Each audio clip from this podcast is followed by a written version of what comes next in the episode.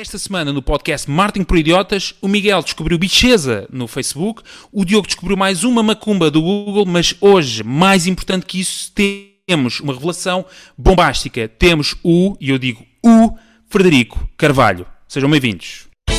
Martin por Idiotas. Martin por Idiotas. Martin por Idiotas. Right head. Frederico, não tenhas vergonha, diz lá o teu, diz lá o teu. Diz lá Martin por Idiotas, para ficar aqui no. O, o Frederico disse. Martin por idiotas. É pá, espetacular. Não, mas o do Frederico tem muito mais valor. Olá a todos, sejam bem-vindos a mais um podcast Martin por Idiotas. Eu estava a dizer, o Frederico tem, antes do Frederico se apresentar, tem muito mais valor porque o Frederico está neste momento a usar os dados todos, está numa, penso que seja na Polinésia Francesa, a gastar cerca de 10 a 20 euros por minuto, só para gravar este podcast para vocês. Portanto, antes de mais, eh, Fred, muito bem-vindo. Obrigado por teres aceito o convite. Um, a troco de praticamente patacas para estares aqui um, no nosso podcast. Uh, como já sabem, o meu nome é Ricardo. Hoje ficámos a apresentar. Eu, eu vou-me apresentar. Eu sou o Não, Ricardo. primeiro, primeiro apresenta-se o Frederico. Frederico, diz-nos lá quem é que É és. isso, Frederico. Não, antes de mais, é o Frederico Carvalho, para quem está a ouvir e faz parte desta comunidade de Martin, eh, é difícil, incontornável, não ter passado já eh, pelo nome do Frederico Carvalho. É um nome incontornável do fado e também do Martin. Ou que tu no início, vocês no início também faziam essas apresentações sobre mim agora. Mas agora não fazemos. Fred, fala, fala aí, pá, fala. Usa os dados. Vamos casar. Uhum. Em primeiro lugar, mais uma vez, obrigado pelo convite. É um privilégio estar aqui convosco. Vocês têm feito um trabalho incrível sobre a análise, tendências e comunicação na área do marketing. Portanto, mas isto é factual, é uma graxa Epá. do coração. Ok, Eh, pá, para quem não- Obrigado. pá. Para quem não conhece, eu sou formador, consultor na área do marketing, tenho uma empresa que é Digital FC. Eh, Nós já fizemos mais de 700 análises na área da consultoria e negócios, eh, só na Sierra, Sotheby's, Roche. Basicamente, o que nós fazemos é analisar os ativos todos da marca e eh, fazer recomendações de melhoria. Tenho uma empresa de envio de SMS marketing que se chama SMS Online. Eh, Trabalhei no Rock in Rio, na Actual Sales. Eh, em 2018 lancei com outros autores um livro Marketing Digital para Empresas, que é um dos livros mais vendidos na temática do marketing, e organizo duas conferências em Portugal. Uma é o Click Summit, que é talvez a mais antiga, que tenta juntar todos os anos profissionais da área do marketing digital, e a outra é o Digitalks, que é uma conferência que veio do Brasil eh, para Portugal. Pronto, e é isto. Boa. Oh, e mais uma vez, obrigado. Ó Frederico, Não. eu estou a achar aqui um bocadinho estranho. Nem eu, nem o Ricardo, nem o Diogo nunca recebemos nenhum convite para essas tuas conferências, nem para falar, nem Epá. para ver. O que é que se passou? É que- Não, é Ficou- difícil. Ficou perdido no correio? Ou... Só começaste o podcast depois. Exato. Ok, exatamente, muito bem. Então, mas e agora, vamos apresentar-nos? Eu, eu acho que o Diogo, o Diogo é o nosso é o patrão. Sim, o Diogo é sim, que paga sim, os ordenados. Uma coisa rápida, não é? Falamos todos e posso começar eu também. Então ah, vá, ah, Diogo. ah, ah, após o, o, o- Frederico. Então, ah, o meu nome é Diogo Silva, ah, trabalhei durante vários anos em marketing digital, sobretudo ah, campanhas de Search Engine Advertising, ahm, e hoje em dia sou freelancer, ah, sobretudo nas áreas de SEO, SEA, CRO e Web Analytics. Bora. Boa, boa, Diogo. Miguel. Ah, ok, o meu nome é Miguel Rão Vieira, sou auto-intitulado especialista de marketing digital. Ah, eu comecei a trabalhar há- alguns em 2000 na primeira loja de e-commerce em Portugal, a partir daí foi sempre a subir. Ah, e queria aqui ressalvar que eu em 2008 almocei sozinho com o Philip Kotler, ah, o pai do marketing, que escreveu, que escreveu basicamente a Bíblia, e ele escreveu num livro que me deu You Are Bound to Be success- Successful. E eu, a partir desse momento, eu auto, fiz um rebranding e eu passei a intitular-me o Guru do Marketing.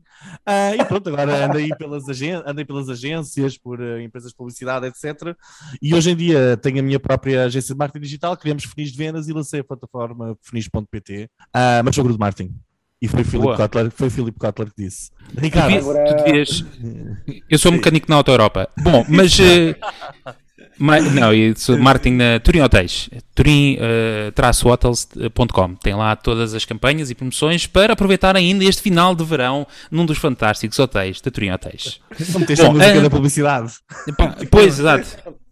E aqui estamos para mais uma promoção descabida e descarada. Não, não vou fazer isto. Bom, eh, mas tu pedias ao Miguel, desculpa lá, acho que o pitch nem foi bem porque tu, tu és o discípulo de Kotler e acho que não estás a aproveitar esse pitch eh, Ele, fantástico ele- que tens. tudo o que ele sabe e tudo o que ele diz desde 2008 foi o que eu lhe disse naquele almoço. Oh, Por isso. Epá, mas aí, estás a ver, aí estás a perder humildade. Tu devias dizer que é do tipo tu bebeste da sabedoria do, do grande Mas olha, que é? ele por acaso em 2008 já me falava muito do, do, da ideia de smartphone e nós ainda andávamos todos com. com o pelo menos Nokia eu que era um pé 3310. rapaz, andava Pois. com 3310 e ele tipo já Sabes que já, pois, é aquela coisa, é que também já há carros autónomos, mas eu também ainda tenho que pôr mudanças no meu. Pronto, é aquela coisa um bocado relativa. Há uns que estão vai 20 anos à frente, outros estão 20 anos atrás. Exatamente, epá, mas só quem estava naquele almoço é que percebia, tipo, o resto ninguém percebe nada disto. Desculpa lá, Pronto, Rodrigo. isto foi, sim, mas fica para quem nos está a ouvir o podcast. O Miguel Ronvieira teve uma oportunidade única de uma vida de almoçar com o avô do Martin, chamar já o pai, é o avô do Martin. E ficou na ponta É. da mesa. Ficou exato, numa mesa de pai de 25 pessoas, ele ficou lá na pontinha e, uma, e eu do outro lado, nem trocaram dois dedos de conversa. Não, mas almoçaram a sós, num, num almoço que até se pode considerar até romântico. Eh, Epá, e, aquilo foi almoço e pena e depois- foi que o Miguel não falasse ver- inglês. Olha, se tu falasses inglês. Não, e Pá, tinha ver- sido brutal. Fomos ver, fomos ver um drink ao quarto dele e, epá, pronto, mas as coisas. Oh, pá, estás a ver, Miguel? Miguel, Estás a não ver? Então não foi isso que É. ele escreveu no livro. Se foste ver um drink, não foi isso que ele escreveu no livro. Bom, Exato. Temos, eh, temos um, hoje temos um grande episódio e levamos aqui em muito eh, a qualidade deste programa, eh, com a participação, obviamente, do Frederico.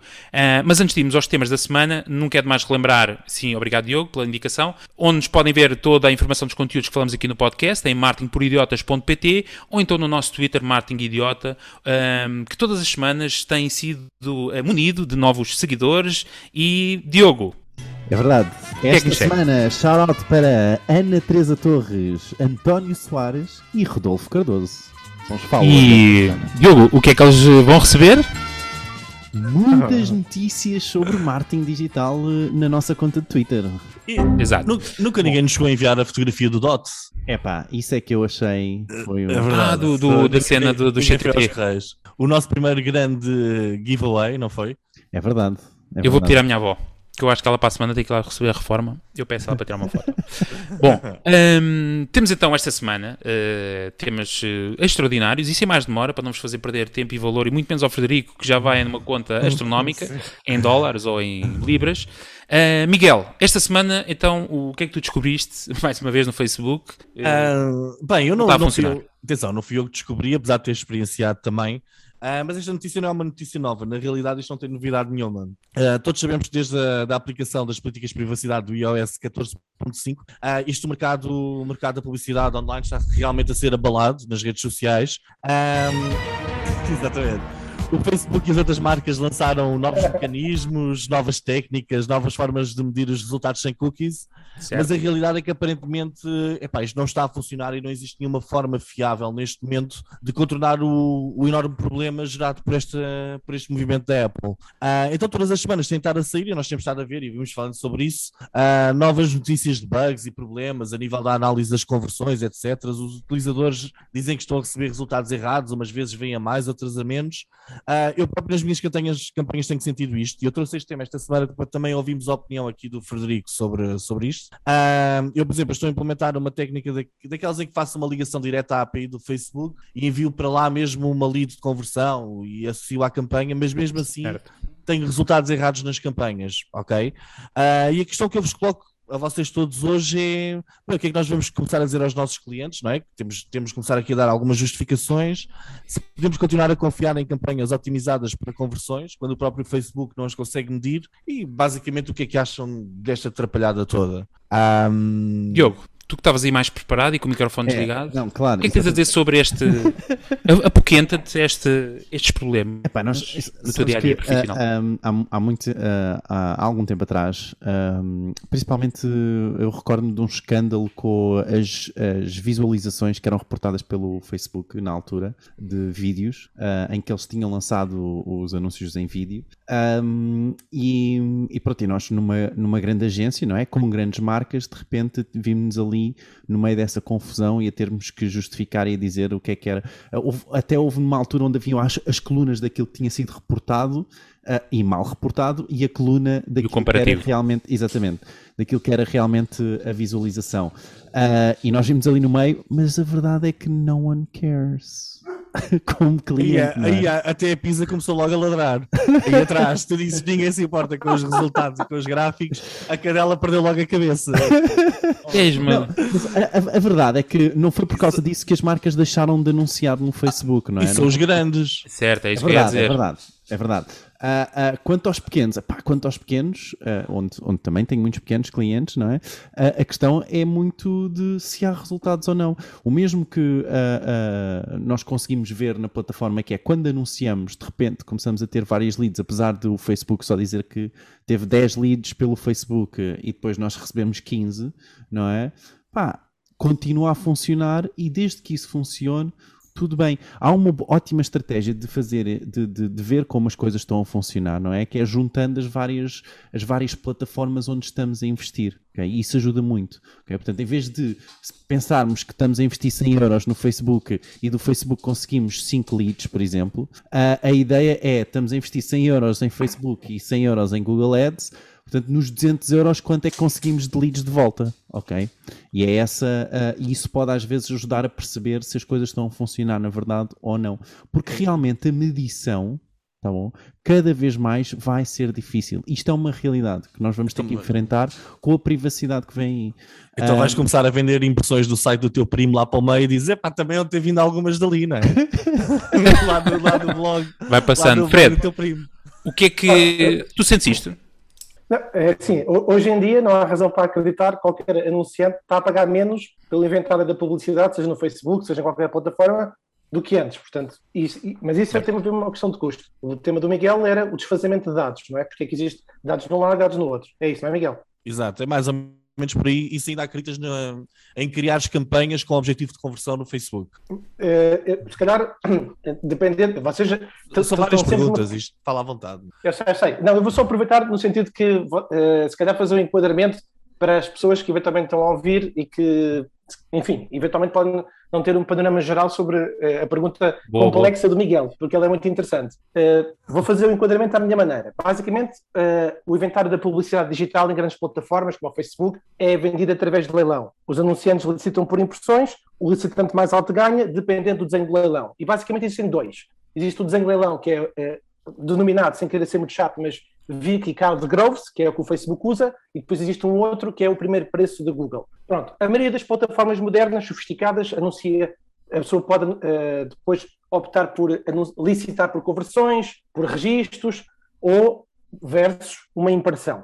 Basicamente, isto é só para explicar mais ou menos como é que depois é feito Boa. o desempenho, porque a campanha, uh, quando é definido na campanha nas plataformas de anúncio, no fundo o que aquilo vai fazer é estrangular a entrega com base em probabilidades calculadas de clique e conversão para qualquer uh, utilizador. Finalizando, basicamente o preço que o anunciante licita no inventário depende dos valores das conversões que são produzidas na plataforma. E eles não estão lá para ajudar.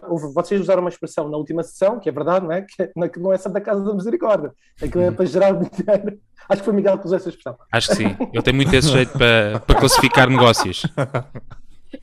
É, pronto, em resumo, é, já, já, do ponto de vista de visitantes, sempre houve muitas queixas em relação ao porquê que o Facebook mostra um determinado tráfego do ponto A para o ponto B, isto é, do Facebook para o site, e o Google Analytics reporta outro. Já, já essa discussão já há muito tempo. Portanto, na área dos anúncios, em concreto, há de haver em todas as plataformas, sempre pequenos desfazamentos. E acho que a questão, Diogo, aí concordo um bocado com o Miguel, para pequenas empresas, quando eles investem 50 euros ou 100 euros ou valores baixos e há diferenças de valor, vai logo a pergunta, mas o que é que aqui está mal? E a agência depois tem que justificar, não é?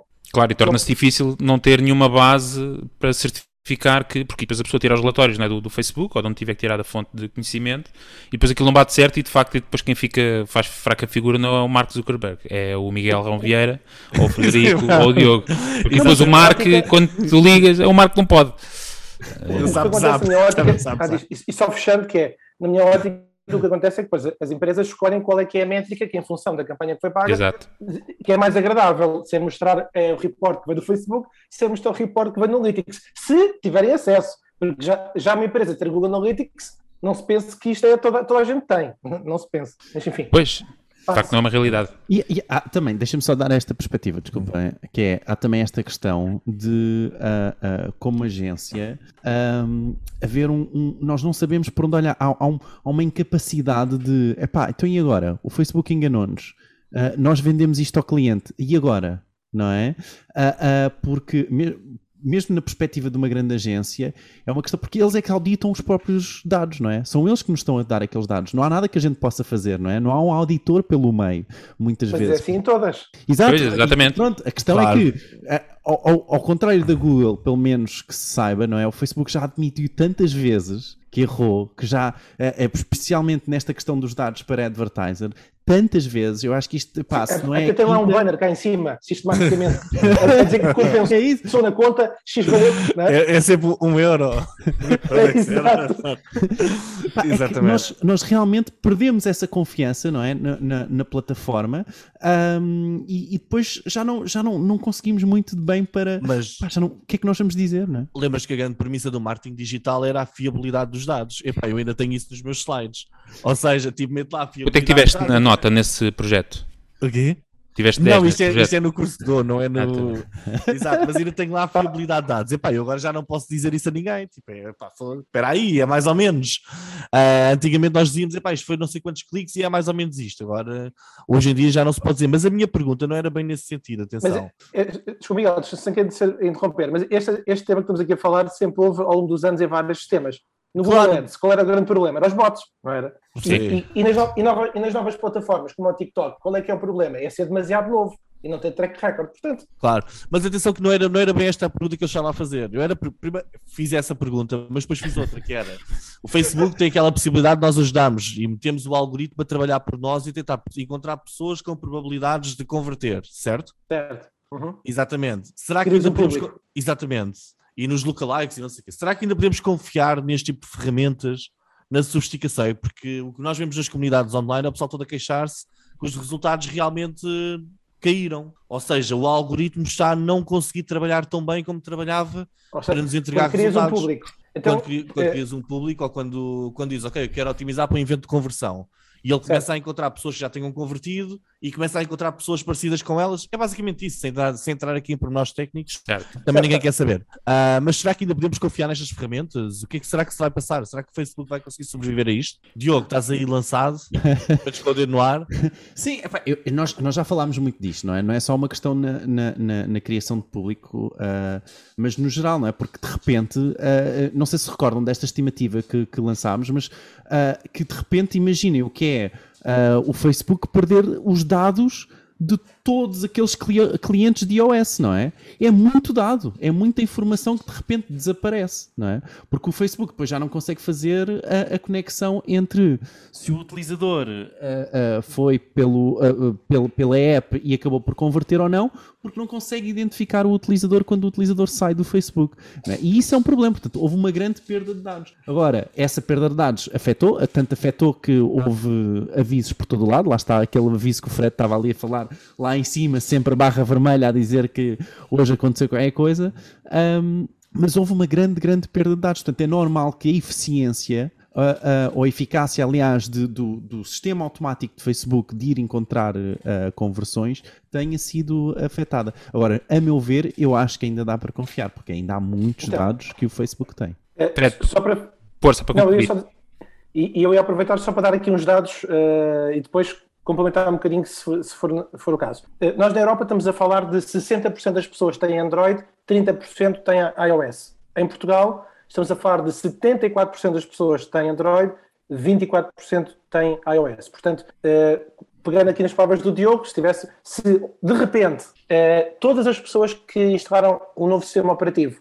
eh, do iOS 14.5 não aceitassem as notificações do Facebook, estaremos a falar do universo de 24%. Só estou a fazer isto para contextualizar, porque se pegarmos os mesmos dados e formos para os Estados Unidos, temos um problema que é Claro, ao contrário. gigantesco. Há mais iOS do que Android. Portanto, a primeira coisa é avaliar qual é que é o mercado que nós estamos a trabalhar para depois fazermos essas assunções. E, em relação à pergunta eh, do, do tema do Miguel, eh, eu, eu só preciso tocar neste tema, que acho que pode ser interessante para, para os nossos ouvintes. Eh, Há uns tempos, alguns profissionais de marketing perguntavam-se em relação à pergunta dos públicos uma destas duas questões, que é, A, cria-se um público de cada vez que se vai fazer o anúncio, mesmo que, ou seja, um anúncio com as pré-definições, mesmo que ele já, ele- no passado ele, ele já tivesse criado, ele já tivesse sido criado, ou, opção 2, sempre criar um novo anúncio é sempre do zero. E qual é, que é, qual, é que é tua, qual é que é a tua opção, Frederico? A ou B? Uh, eu, pergun eu, perguntei ao Facebook, eu perguntei ao Facebook uh, qual é que era a opção, porque muitos profissionais diziam que criando sempre do zero, ou seja, tendo o trabalho de sempre criar público do zero, o Facebook ia sempre buscar dados novos, refrescar a informação e com isso conseguir dar era mais, mais produtivo. Melhores conversões, exato, perdia-se imenso, imenso tempo. Pronto, nas, nas palavras do apoio técnico do Facebook, uh, isso é um mito, não é verdade. Pronto, nunca saberemos. Nunca saberemos. That is a myth, that is not true. Exato. I did algorithm, that is not true. Está lá o that, that, that not work. e um gajo a fazer aquilo e aquilo funciona sempre. Melhor. Sim, às vezes é uma questão de percepção. Pronto, acho que aqui, é, exato, é uma questão de percepção de. Porque essas técnicas, obviamente, ainda daqui a pouco, vamos, não sei se hoje vamos falar de alguma ou não, mas há sempre essa percepção de que pode funcionar ou que isto funciona ou que aquele caminho funciona melhor e às vezes até pode funcionar melhor, pode nem estar assim pré-programado e às vezes pode, pode resultar dessa forma.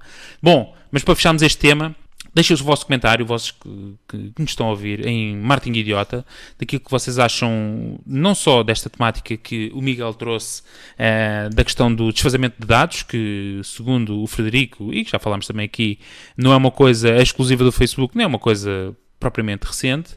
Um, e é isso. É isso. Acho que sim. Diogo, uh, tu que és teu amigo do coisa da Google, hoje, o que é que tu trazes? Então, boa, eu trago aqui este assunto que falámos um pouco já no episódio passado, que é a questão de uh, a Google andar uh, a alterar então os títulos dos sites na pesquisa, não é? Portanto, Oi? o site tem. Mexer no quê? Como é assim? verdade. Portanto, o site, por exemplo, tem um título que, que, está, está definido pelo site, não é? E a Google opta por reescrever esse título, tá bom? Uhum. Mediante a informação sempre que está dentro do site. E certo. a SEMrush uh, veio dizer aqui, uh, num, num, pequeno estudo, eles só estudaram, uh, isto é uma base de dados muito pequena, ok?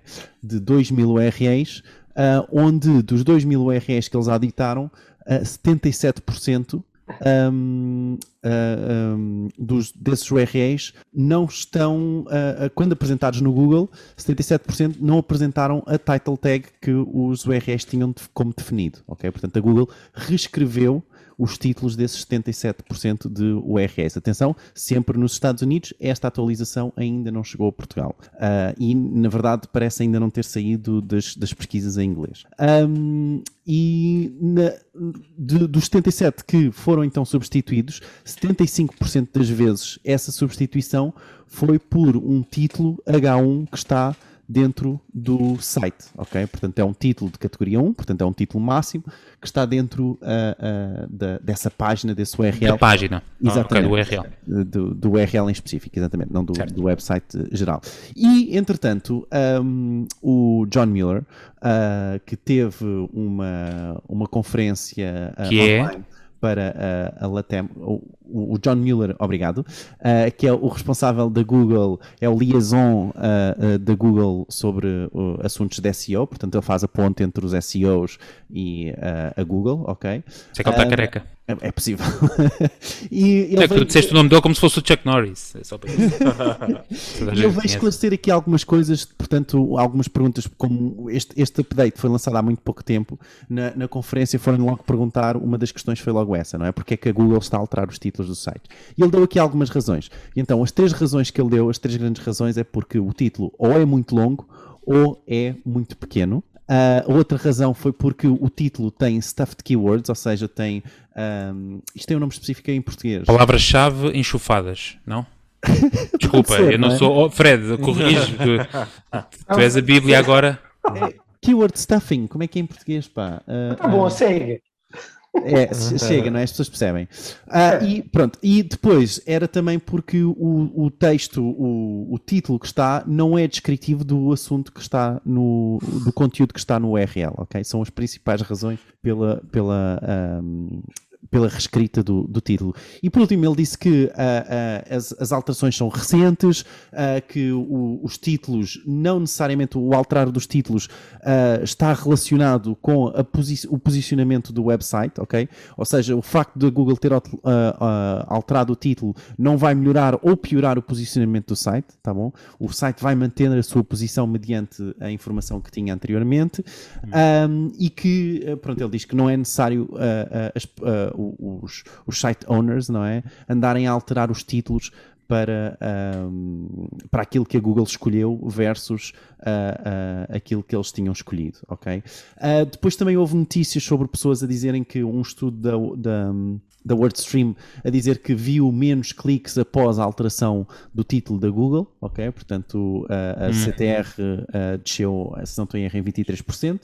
Um, e é isto. E a minha questão para aqui para, para o público é o que é que acham disto? Acham que um, a Google vai continuar, que isto vem para Portugal recentemente e como é que nós nos podemos preparar uh, como SEOs ou como marketers uh, um, para esta alteração? Boa. Fred, queres dar o pontapé de saída neste move?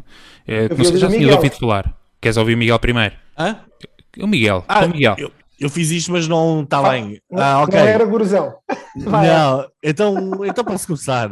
Uh, eu na semana passada um, exaltei-me e perdi a cabeça e disse à minha mulher que íamos lançar outra vez o negócio das melancias ali na, na estrada. Uh, na Nacional, não é? Da Nacional, exatamente, por causa, deste, por causa deste assunto. Mas então, o que é que me parece? Eu vendo aqui a forma com que o Diogo expôs a notícia desta vez, uh, parece-me que faz sentido. Ou seja, a Google hum. uh, como o motor que é, não é? Uh, desde que os títulos não sejam títulos inventados com palavras da Google, que começa a juntar palavras e inventar e vá buscar hashtags importantes que estejam dentro do conteúdo, eu até acho que poderá fazer algum sentido. Ou seja, vai buscar hashtags importantes, tipo os H, as H1, né? os headlines, e vai buscar e tenta perceber, e até podia buscar não apenas o primeiro, mas vários headlines ao longo de uma página e tentar perceber o que é que poderá ser, o que é que poderá ajudar a ter mais cliques ou menos cliques. Eu acho que isso até é uma boa, uma forma interessante, não é? Até porque o Diogo estava a dizer que as pessoas ou metem o título muito longo ou muito pequeno.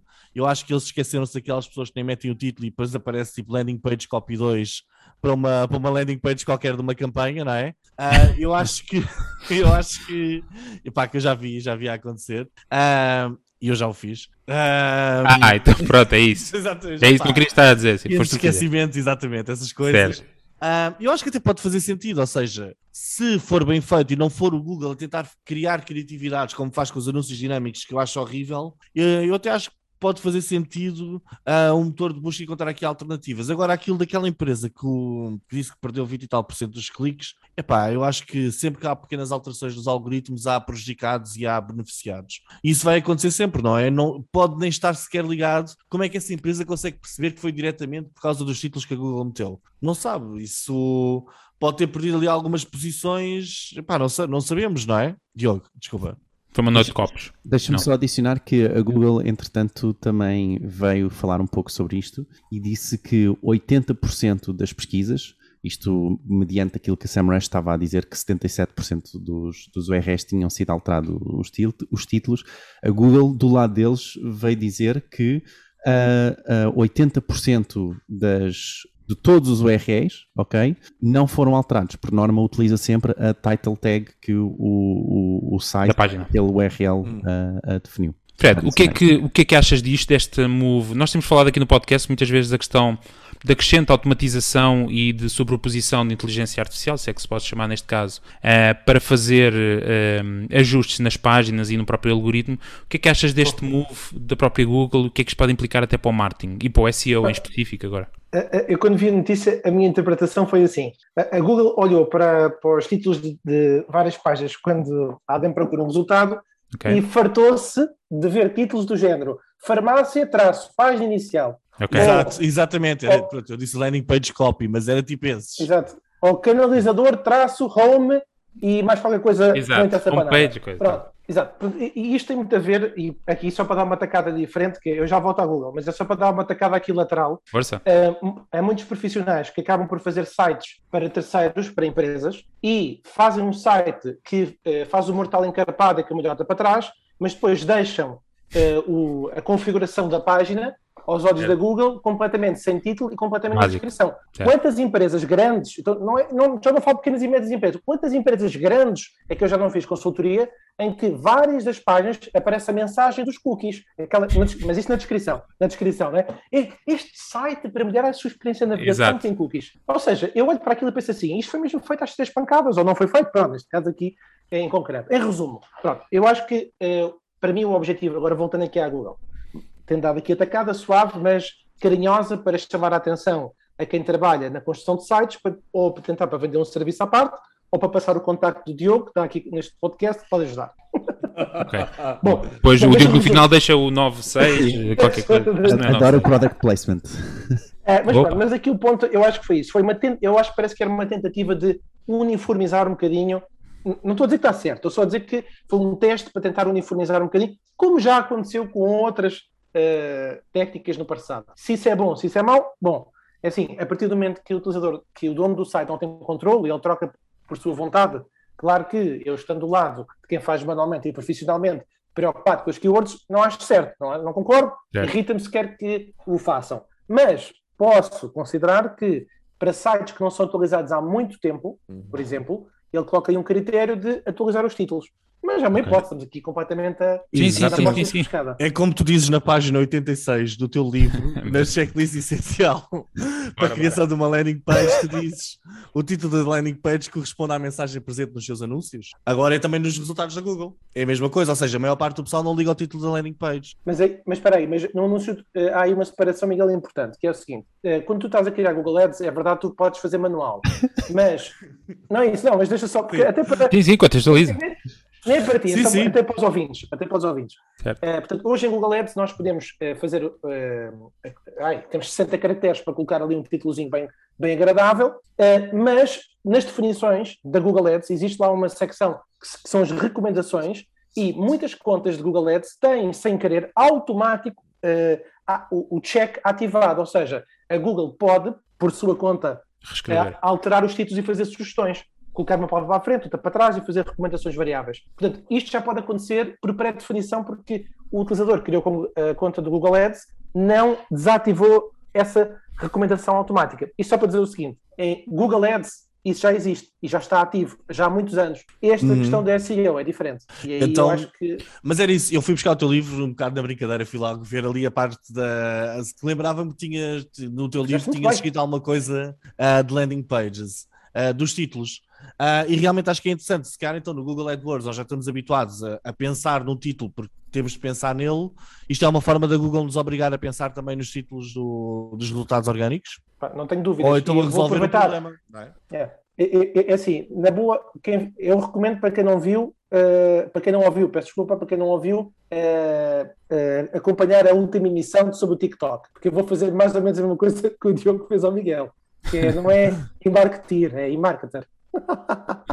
E no caso, Miguel, no caso, Miguel, no teu caso não é Google, Ad- não é Google AdWords, é Search Ads do Ah, Google tá bem. E tu dizes URLs ou URAs? Epá! E no próximo eu- programa eu de ouvi o língua portuguesa. Eu ouvi, eu ouvi o Diogo dizer pai mais 30 vezes URAs e Bom, controlar. isto agora virou o programa da RTP em bom português. O Diogo Infante não está É, cá. como estamos a Vem para a aproximar do semana. final do programa, já que Não. Mas só para deixar o último comentário, exato. Frederico, Mas é assim, ó. Não, exatamente, porque nós falámos, não sei se foi no episódio passado, mas precisamente esta temática e que sou muito eh, fervoroso desta, desta perspectiva que é isso se a máquina, que seguramente tem, não, há de faltar muitos anos, também as capacidades do que tu para escolher títulos, para fazer o SEO da tua página em parte, não é fazer o SEO porque não pode, mas toda a questão das descrições, de- dos títulos que aparecem no- nos search, eh, no- nos resultados de, de busca, se eles forem melhores, porque é que te preocupa, ou seja, que preocupação é que tem que ter um marketeer ou, ou um profissional que faça sites ah, e que otimize o SEO da página, que preocupação é que ele tem que ter se de facto, eventualmente, a máquina ou, ou o algoritmo, ou neste caso inteligência artificial, acaba por Certo, se certo. calhar gerar melhores resultados do que ele. Ou seja, porque eventualmente é para aqui, desculpa só para complementar, é para aqui que eu acredito que nós caminhamos. Ou seja, isto nos anúncios, como tu disseste bem, já existe há algum tempo. A questão do Miguel também já falou, dos anúncios dinâmicos, mas essa- essas opções de, de o Google mexer uh, uh, e otimizar a maneira deles já existe. Mas isto agora chegar de uma forma agressiva, ou seja, sem qualquer controle, um webmaster não tem qualquer controle e um título de uma página pode ser uh, modificado à forma como é apresentada, até eventualmente futuras descrições e outros conteúdo não, mas uh, imaginemos os resultados. Como é que tu vês isto aos olhos de quem trabalha profissionalmente isto no dia a dia e de que optimiza isto e que o trabalho basicamente é isto: da otimização da SEO, dos títulos, das, dos H1s, dos tags, do, de tudo o que vai dentro da página. Uh, eu- eu- muito- a muito pergunta- comprida. Não, não, Pergunta- ótimo. É porque está muito alinhada com o Miguel também. A pergunta do Miguel era super interessante, que é, ou seja, que vai- está muito alinhado com a tua, uh, que é, ok, mas se for tudo automatizado não será melhor? Bom, nós temos aqui a questão que é a sensibilidade humana para, em relação a algumas palavras. Certo. Eh, Eu não me importo que eles, que eles tenham a opção de deixar do lado do ser humano se ele quer ou não quer. Pronto, que é como, que é, que é como acontece no Google Ads. Queres que seja automático porque não percebes nada? Sim, senhor, ativa. Ou então queres deixar automático porque achas que pode ser melhor para ti? Ativa. Agora, para já, o ser humano tem sempre aquela coisa cética de ah, Google, tu queres colocar isto automático para me fazer gastar dinheiro mais depressa. E Certo. o que não falta, e o que não faltam é, eh, profissionais que trocam ideias entre eles e que nem sempre vêm bons resultados quando é feito, por exemplo, o CPC otimizado ou algo dessa natureza. Mas depois eu vou para uma outra área, que é a área do português. Ora bem, nós estamos aqui a falar muitas vezes de pequenas nuances que nós próprios, ao nível da linguagem, podemos colocar aqui questões. Exemplos rápidos. Água fresca e eu troco-me por água gelada. Ou apelido, sobrenome. Eh, azeiteiro, brega. O que eu estou a dizer, no fundo, é que pode haver aqui pequenas sim. nuances que, que não estão associadas. Cueca, português de Portugal, calcinha, português do Brasil. Exato. Ou seja, e, e pode haver, pelo menos só aqui no português de Portugal, português do Brasil, logo um problema grave. Que nós, em Portugal, já, já, já nos deparamos isto ao nível dos resultados dos motores de pesquisa. Que é, nós temos muito conteúdo em português do Brasil e muitas vezes ficamos um bocadinho confusos. Quer dizer, não, um bocadinho confusos, depende. Depende de quem é que está a vestir o chapéu, se de consultor, se de empresa. Mas como é que vamos tentar otimizar e para quem? Portanto, em resumo, não, eh, tudo automático acho que não vai resultar. Acho que sim, eh, pelo menos deixar ao cliente a opção de. E em, e em função das especificidades concretas. Mas tu, olha, tu ouviste o nosso episódio do podcast sobre os Dark Patterns, em que, em que falávamos sobre a Em 30 segundos. 30 segundos, sobre aquela dificuldade que às vezes as, as interações gráficas têm pá, e que escondem completamente as opções. E uma das que está escondida neste momento é a criação do anúncio normal, quando tu crias um anúncio seguindo aquele wizard do Google AdWords, não é? Ou seja, parece que eles começam a esconder as opções manuais. Já Ah, então vais gostar da próxima notícia, Miguel. Da, É? da próxima não, mas da, da- uma das rapidinhas. Então, É exatamente. então bora, Bom, continuamos. então- já falámos. Então é isso, fechamos o, te- o tema da automatização. Deixem também o vosso comentário ahm, em marketingproidiotas.pt, lá no episódio do podcast podem deixar comentário, ou então, como já disse, no Twitter em Martin Idiota. E agora, o grande momento da noite, a estreia do Fred. Fred, o que é que tu trouxeste aqui, que tão nobre conteúdo para, para nós falarmos? Epá, eu eu estou-me a sentir altamente privilegiado por estar aqui a trocar ideias convosco. É pá, Desde já desde- Fred. Não, a Eu sério, não sei o que é que o Diogo te prometeu, é tudo falso. Ele fez isto connosco, é tudo falso, não vai acontecer. Nós, nós ainda não, nós não recebemos dinheiro por, por aqueles momentos Calma. de publicidade que fazemos, aquilo é tudo a gozar. Pá, não, não sei. Não. Isto não há contratos milionários, atenção. Bom, eh, eu, eh, não, no fundo, fui fazer uma, um- uma pesquisa e tentei juntar aqui alguns dados numa questão que tem sido a ordem do dia, que é o Facebook está a abusar ou não de ter um monopólio? Ou seja, por ter o Facebook, o WhatsApp, o Instagram, o, o, eh, o Facebook Messenger, se está a abusar ou não. Bom, com isto, não, é, não interessa muito a minha opinião, eh, a Federal Trade Commission, a FTC, que no fundo é uma agência supostamente independente, eh, apresentou a segunda tentativa, uma alegação, uma segunda alegação, porque a primeira foi rejeitada, no sentido de explicar que o Facebook é uma força dominante que usa o seu poder para prejudicar qualquer rival que possa ameaçar a sua posição no mercado. Ao Não, mesmo tempo, desculpa. Eu outro Não, não, momento. não. Vai, vai, vai. não diz, isto é uma coisa? Não, não, não. Era só. Estava só espantado É, com, só espantado com a observação. com Ah, ok. não, então a intuação não foi boa. Diogo, vá, repete lá, vá. Não, não acredito. Exato. Este, Como? e, e, é exato, estás a ver? Isto aqui era o assunto. Era isso, não é? Pronto, eh, e, e- e eu vi eh, o novo programa, não sei se vocês. eh, bom, não é publicidade nenhuma, que é o, o programa que não- cujo nome não se pode dizer. Ah, nós E- falámos. Governo de Sombra. Exato. Exatamente, o governo de Sobra. É o. Sim, E o ponto, e, ele, e houve alguém que disse, eh, eh, já não sei se foi o, o, o João Miguel Tavares, que falar sobre dados ou sobre estes temas não interessa às pessoas. Pronto, mas os- não é o caso de- das pessoas que nos estão a ouvir, porque durante esta semana aconteceu mais um caso no tema do Facebook. Neste caso, as autoridades irlandesas multaram o Facebook em 270 milhões porque supostamente não estava a cumprir com a lei da privacidade. Qual é que é o ponto? É que eh, o WhatsApp transfere dados para o Facebook para eh, preencher informação sobre os utilizadores. Os jogadores irlandeses disseram assim, meus caros, sim senhor, isso é muito giro, mas não está escrito nas vossas declarações de privacidade, tomam lá esta multinha, faz favor, agradecemos muito. Paguei até sexta. Dá Bom, para pagar por é não. Mas o que, eu achei, o que eu achei interessante foi o seguinte, eh, e com isto eh, resumo. O juiz da primeira vez do FTC disse o seguinte: meus caros, é verdade, o Facebook tem 60% do mercado de redes sociais, mas ainda assim não podemos avançar com a multa. E então o FTC voltou atrás, fez lá mais um refogadinho e desta vez disse: ok, espera, o Facebook não é uma rede social. O Facebook é uma rede social pessoal. Qual é que é a diferença? E depois uh, vou só, sem querer amassar muito os nossos ouvintes, força, força. mas o ponto que eles alegavam é que o Facebook tem particularidades que outras redes sociais não têm. A primeira particularidade é ter o social graph. Qual é que é aqui a questão? É que utiliza informação das ligações pessoais, das experiências de amigos e familiares para caracterizar utilizadores e as outras redes não usam isso. Ele dá o exemplo, por exemplo, o Twitter não usa, o Reddit não usa, o Pinterest não usa, ou seja, não usam informação de ligações pessoais. Não sei se me estou a fazer entender. Uhum. Sim. Depois, uhum. dá, outro, dá outro caso, uh, como por exemplo o caso do YouTube, de Spotify, Netflix, em que uh, nessas redes o consumo é passivo de conteúdos específicos e é para uma vasta audiência, e no caso do Facebook é diferente, porque a informação está interligada. Em resumo, eu acho que desta vez uh, há qualquer coisa que vai acontecer. O grande desejo da, da autoridade americana é dividir o Facebook do WhatsApp ou de outras redes, mas principalmente evitar que eles voltem a comprar alguma coisa no mercado. Porque uma das coisas que está acontecendo no mercado é que estas empresas estão cheias de papel, uh, têm muito, muito dinheiro, precisam do gastar, uh, distribuem dividendos, mas precisam do gastar e normalmente o que acontece é procuram o próximo, uh, a próxima empresa para investir. Neste caso não podem fazê-lo e eu agora vou reservar um bocadinho, passando a palavra. Miguel, não sei se queres comentar. Um, ok, então eu acho que a notícia tem aqui várias coisas. Os 275 milhões, é pá, isso é para esquecer, isso são peanuts.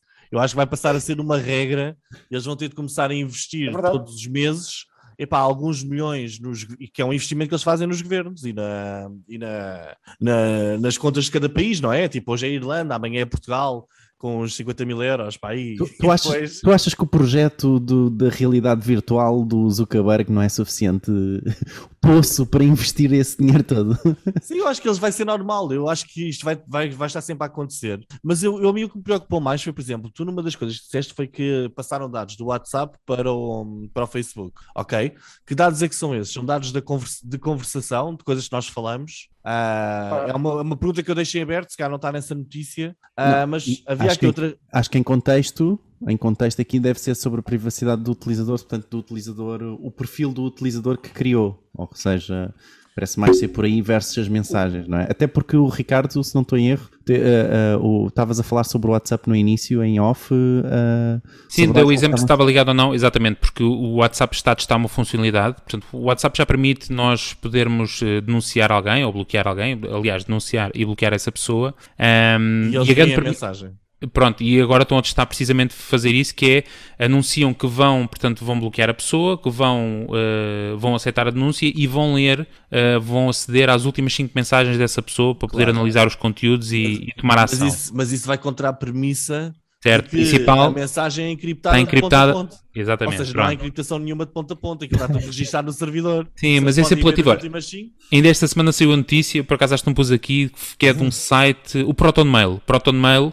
É conhecido por ser um, uma, um e-mail privado que não registra nada. Esta semana a ProtonMail fez chegar às autoridades, não sei de que país, dados sobre uma conta que era suspeita de uma coisa qualquer. Ou seja, resumindo, Uh, não, não fazem aquilo que apregam, portanto não, não garantem Exatamente. a privacidade de ponta nenhuma. E nós falamos aqui muito, e é interessante este tema, Frederico, porque nós falamos aqui todas as semanas muito sobre este tema da privacidade uh, e falamos também sobre a questão dos monopólios e do gigante que já se tornou não só o Facebook, mas também a Google, uh, e que de facto o comportamento é esse, não é? O Facebook tem posição de fazer o que quiser lhe apetecer e comprar toda uhum. a, a novidade que saia portanto, e que domina uhum. o mercado, e claro que a FTA, a FTC, desculpa, quer, querem a partir eh, as empresas, isto, isto parece um bocado o caso nos anos 90 da, da Microsoft uh, e da Google, que também está na Europa e que também quis ser, que a Europa também quis partir a Google porque não queria aquilo tudo junto, um, mas é uma luta que não sei se é um pouco inglória, Diogo, eh, quero ouvir o teu take, um pouco inglória por causa do tamanho, que, a dimensão que estas empresas já tomaram e que nós falamos aqui, Frederico, só para concluir, uh, que já é muito difícil os governos, tem que ser mesmo tipo Estados Unidos ou comissões europeias, ou, ou porque se for um país tipo Irlanda, aplica estas multas, mas não acredito, ou seja, é só um mercado. Nada. É um mercado muito, muito pequeno e acaba por não ter força. Tem que ser uma, uma força conjunta, tipo Europa, Estados Unidos, para garantir que, que estas empresas entram na linha. Mas e depois entra aquilo, aquelas coisas, eh, não é dark patterns, mas é uh, a questão dos lobbies, e nos Estados Unidos tem muita força, e do financiamento, obviamente, de tudo e mais alguma coisa que nós sabemos. Deixa-me só, deixa só concluir uma coisa que eu não disse, relativamente ao monopólio, mas acho que vai de acordo com aquilo que estás a dizer. Mas até que ponto é que depois é. Nós ou, ou somos capitalistas ou não somos, não é? E até que ponto é que isto... Dizer que não é Santa Casa outra vez. A, a, mas não é. Até que ponto é que nós podemos impedir uma empresa de crescer e de continuar a investir e Tens, Tem que é haver muito... regulação de mercado, já, já discutimos isto. Tem, Sim, que haver é... uma, tem que haver alguém que no seu perfeito juízo perceba que há aqui um abuso de posição dominante, que o Facebook ganha uma vantagem, seja pelo que for, porque, porque foi inovador ou que for, mas ganhou uma vantagem competitiva tal que é impossível alguém alcançar e que aquilo o vai tornar o absoluto dominador de mercado e que não permite sequer qualquer concorrência de, de aspirar ao sonhar. Sim, e as pessoas agora, não é? Pronto, e as pessoas ficam ali dentro daquele espectro e depois, obviamente, se não houver regulação, se não houver, obviamente, não é auditoria, mas se não houver uh, fiscalização, epá, tu podes entrar no, ok Frederico, podes entrar num, num, pá, num, num coisa muito perigoso mas, onde, não tens, olha, onde não tens mais nada. Olha que o Trump teve que criar uma rede, mas agora só mas, desculpa, Diogo, temos o Diogo e o Frederico a querer entrar em linha. É, mas eu ainda não, não consegui dizer. Nós, ah, desculpa. No, no, caso da Google tivemos a Google nas rapidinhas, dizemos que vão Sim. pagar 15 mil milhões de dólares para continuarem a ser o, o motor de busca pré-definido no Safari. Epá, isso, isso, sim é claramente uma posição agressiva e dominante sobre o mercado, não? Não, o que é abusivo e dominante é que o Safari venha instalado por defeito no Mac, quando devia de haver opção, sim. como foi obrigado no Windows a ter mais coisas. Percebes? Porque o Safari em si é uma aplicação. Mas agora não vamos. Tá bem, então. Para Diogo, quer, posso dar primeiro ao Frederico, que ele está a pagar mais dinheiro? Vai, vai, vai. Não, não, é só, é, não, mas realmente eu não disse. Tu já estava na Polinésia eh, Francesa, mas só para fazer contexto. Estou no Reino Unido, em Brighton, vou participar em duas conferências. Boa. Desde que começámos o podcast, eu já gastei 1 giga de internet, tenho 11% de bateria e as eh, ligações em Inglaterra são diferentes, as tomadas são diferentes do que em Portugal. e não levaste. E não levaste. Não, então... levei, levei só, só que levei um que está a alimentar o computador que só funciona com. Ok, é... graças. Então, mas vamos não, fazer uma coisa. Bem. Não, se eu for abaixo, continuem. Não, não, é isso que vamos fazer. O, o, o Diogo vai, vai dar o seu comentário e a gente despede já de ti e a seguir lançamos não, as rapidinhas não, e tudo. Não, mas eu quero manter, deixa-me ficar até ao fim. Então vá, vai, então fica, pá. É assim. Queria, mais 100 euros, menos 100 euros. Uh, não, não, não, é tranquilo. Não, mas queria dizer duas coisas, só voltando aqui ao Sim. tema, que foi a primeira pergunta do Miguel e depois só o enquadramento. Perguntou Miguel, é. mas, uh, então, mas que, que, tema foi esse que levou uh, as autoridades irlandesas a montar o WhatsApp? Basicamente, o argumento deles é que, o, usando este conceito que é o social graph, o WhatsApp está a mapear as ligações entre os utilizadores e os seus amigos, família ligações pessoais. Isto depois vai permitir fazer o quê? Anúncios. Basicamente, eles conseguem regularmente ver quem é que está a interagir, Mais. como é que as ligações pessoais estão a interagir, como é que estão a partilhar experiências. Portanto, voltamos ao tema que vocês estavam muito bem a abordar, que é, então, se eles veem essas interações, se veem é, tudo, toda essa informação, afinal, como é que isso é tudo encriptado? E é uma pergunta super legítima, que fica no ar porque ninguém está lá por dentro para saber. Por outro lado, eu queria também fazer aqui uma mini publicidadezinha. Escrevi há duas semanas, quando foi uh, a retirada dos Estados Unidos uh, de, do Afeganistão, Afeganistão. Um, um, artigo no meu blog chamado O Dilema das Empresas de Internet e os Talibã no Afeganistão. E porquê que eu faço esta mini promo? Porque nesse artigo, que eu vou só dar aqui um toquezinho, fala precisamente que um dos motivos que levou a um crescimento rápido uh, dos talibãs ganharem terreno foi precisamente a utilização do WhatsApp. Não fui eu que inventei, não estava lá para saber, uma reportagem da Wired, que fez um, enorme texto sobre isso, e depois eu fui buscar mais dados de, outros, de, de outras referências, porque o Twitter e o WhatsApp desempenharam ali uh, uma força muito grande para os talibãs se comunicarem uns com os outros. Portanto, isto vai dar mais como, ou menos. Tal como o Twitter na Primavera Árabe, não é? Também foi. Exatamente. Exato. Exatamente, exatamente. Portanto, eh, quer dizer, a, na, a, pergunta na altura que eu me fazia uh, era esta, que era uh, o que é que deve a Google, o Facebook, o Twitter fazer em relação a contas dos talibã ou outros uh, outras organizações de movimentos fundamentalistas uh, para avaliar a difusão de mensagens e estabelecer a legitimidade. Se calhar não é um tema para agora, porque isto. Sim, mas, é, mas, mas é interessante. Onde é que as pessoas podem ver o artigo? Já agora, desculpa, só para Frederico. Wired. Wired. Quer dizer, não, não, o teu artigo, o, teu artigo. O, o, artigo que eu escrevi, fredericocarvalho.pt e tem a secção Pronto. de blog. Pronto. A secção de blog está, está logo nos primeiros. Chama-se Procurar talibãs. O teu site vá, quer dizer, estás a fazer as questões, como é que eles vão ver com os talibãs? Não sei. Então, e, foi... e, e diga uma coisa, não acham que, epá, isto vai, vai continuar a fugir, desculpa Ricardo, depois uh, retorna se calhar ao Porto, o seguro, mas uh, uh, isto, isto não vai, isto não, não deveria haver então a obrigação do WhatsApp barra Facebook ter evitado este, esta rebelia ou esta rebelião dos talibãs? Porque se eles tinham as mensagens, ah, se eles tinham a informação, Certo. Isso é a questão que nós falámos também no podcast passado, que é a questão da liberdade de expressão e do tipo, quem é que define os limites? Então, Ou seja, e, e se calhar foi por isso que os americanos saíram antes do tempo. Eh, antes não, do calma, tempo. Mas, ah, isso agora é discussão política, vamos estar aqui. O governo... estamos lixados, eles vêm ao... estão-se a organizar e vêm ao mundo. Exato. É para aproveitar que o governo de sombra já não há, portanto vamos aproveitar nós, é isso? Não, mas essa questão também é pertinente. Diz desculpa, Frederico. Não, eu só dizer, o meu take aqui era, as empresas tecnológicas reconhecem os talibãs como governo oficial do Afeganistão. É o Diogo, é, pronto, é que o, mais ou menos o Diogo, de alguma forma, está, pensou que está ali a dizer. Mas aqui a questão é essa: ou eh, reconhecem ou isolam o movimento fundamentalista, nacionalista, islâmico, devido à história de violência e repressão. E aqui eu acho que os próprios governos internacionais estão a bater-se com esta questão. Ainda hoje ou ontem que vi que o Biden disse que de certeza que demora muito tempo. E o que nós sim, sim, exatamente. E, e, acho que foi, não sei se foi Miguel ou foi o Ricardo que disse na, na, na última sessão que vocês fizeram ou, ou há duas atrás, que é hoje os executivos de tecnologia não são eleitos, mas desempenham um papel nos assuntos globais e por isso acho que é muito importante nós pensarmos no desconforto dos poderes da internet, basicamente. É nós, não, nós não dissemos com essa qualidade de dicção, nós dissemos isso. Dissemos não, dissemos essencialmente, exatamente. Foi tudo abanalhado.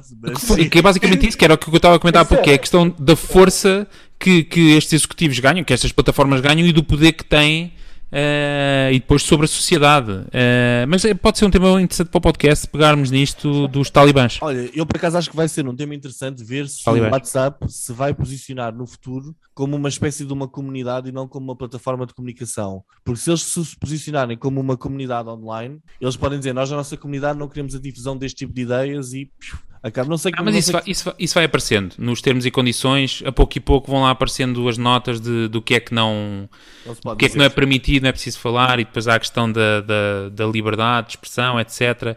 Mas sim, há, há aqui um claro divisão sempre entre Ocidente uh, e mundo árabe, etc. Uh, e que é interessante depois pegar nestas grandes tecnológicas americanas, totalmente ocidentais, a debaterem-se com estas, com estas temáticas. Bom, já nos alongamos bastante, por acaso só passámos um minuto do tempo que eu tinha aqui para isto, não, acaso, nem passámos tempo.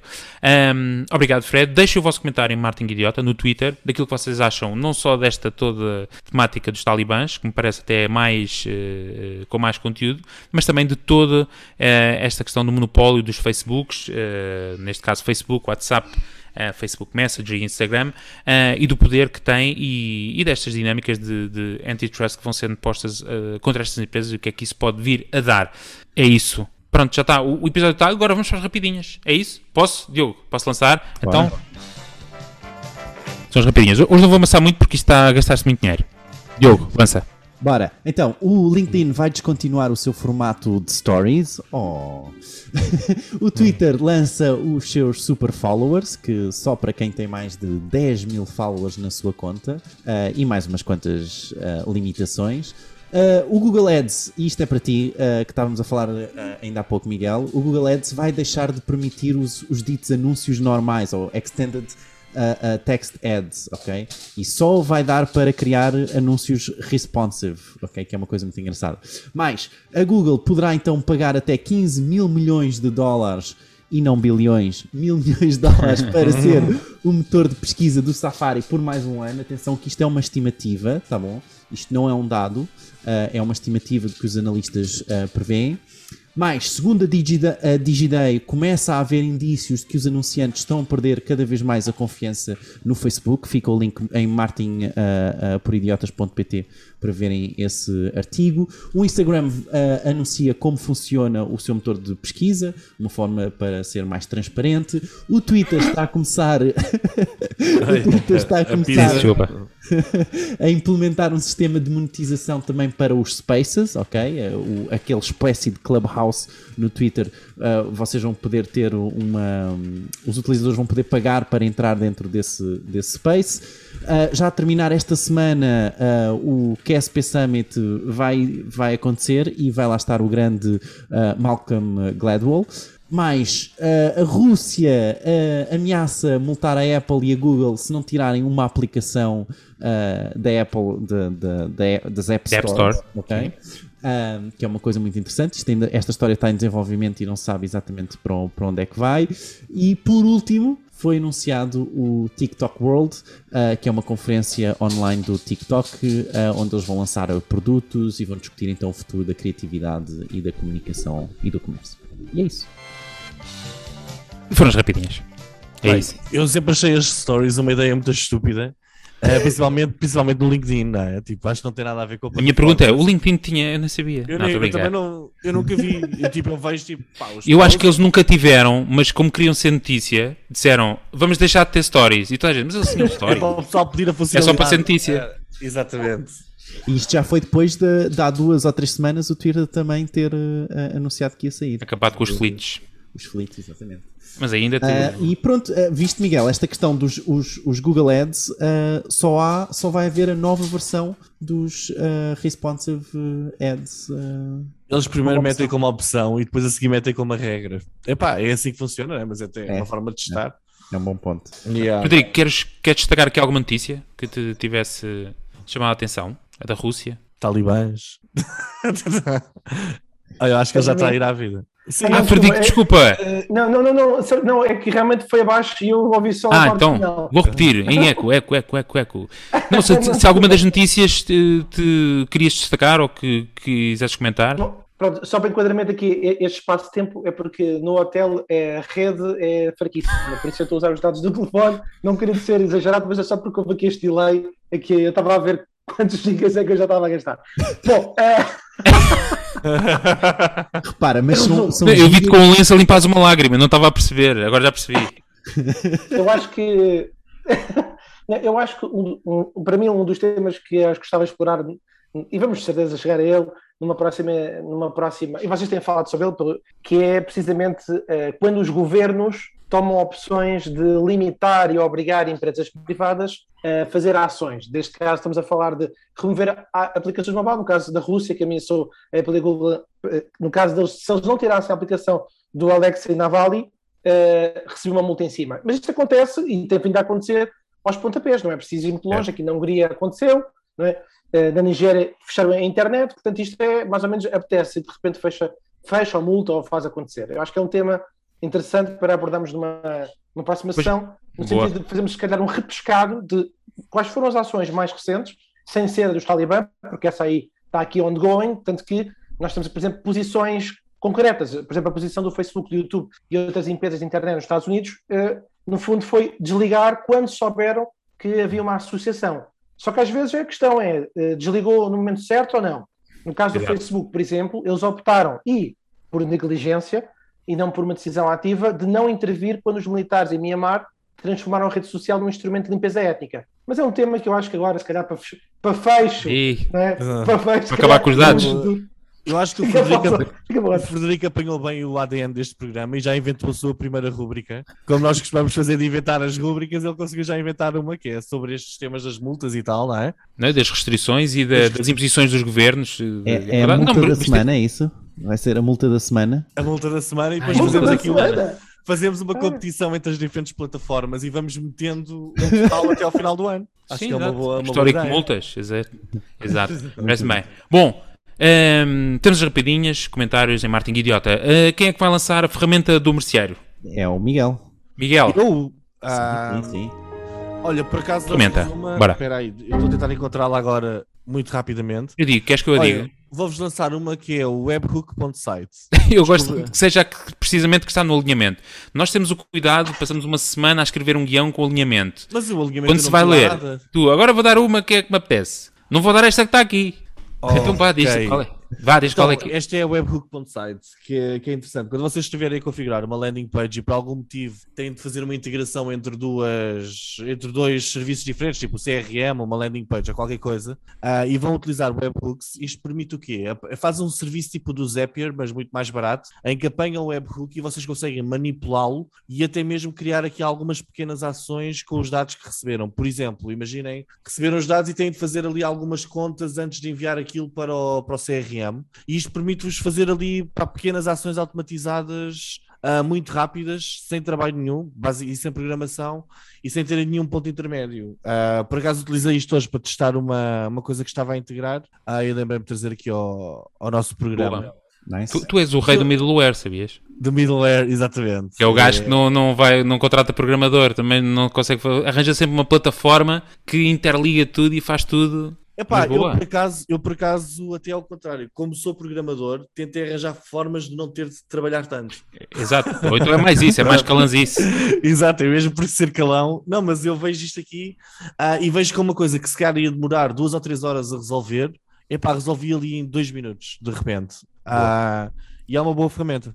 Webhook, W-E-B-H-Hook, eh, ou, ou K.site, Olha, para experimentarem. Quem precisar Diz. de usar, sabe escrever. Sabe. Não. Não tens nenhum código de afiliados, pois não? Não, não, epá, isto Ok. é uma pena nós trabalharmos neste Não, é que todas as semanas é, é- é a mesma coisa. Exatamente. Muito bem. Bom, eh, já vamos, pá, mais do que longuíssimos neste programa. Ehm, Eu quero perguntar-vos algo muito importante. Tem mais alguma coisa a acrescentar antes de de ir fazer xixi cama? Não? Eu, eu queria isso. só agradecer a participação, dizer que vocês são fantásticos Não, Fred, vá, e agradecer aos ouvintes que aguentaram Eu- até agora. Troca- troca obrigado lá isso, nós. Troca lá isso por euros. Não, exato.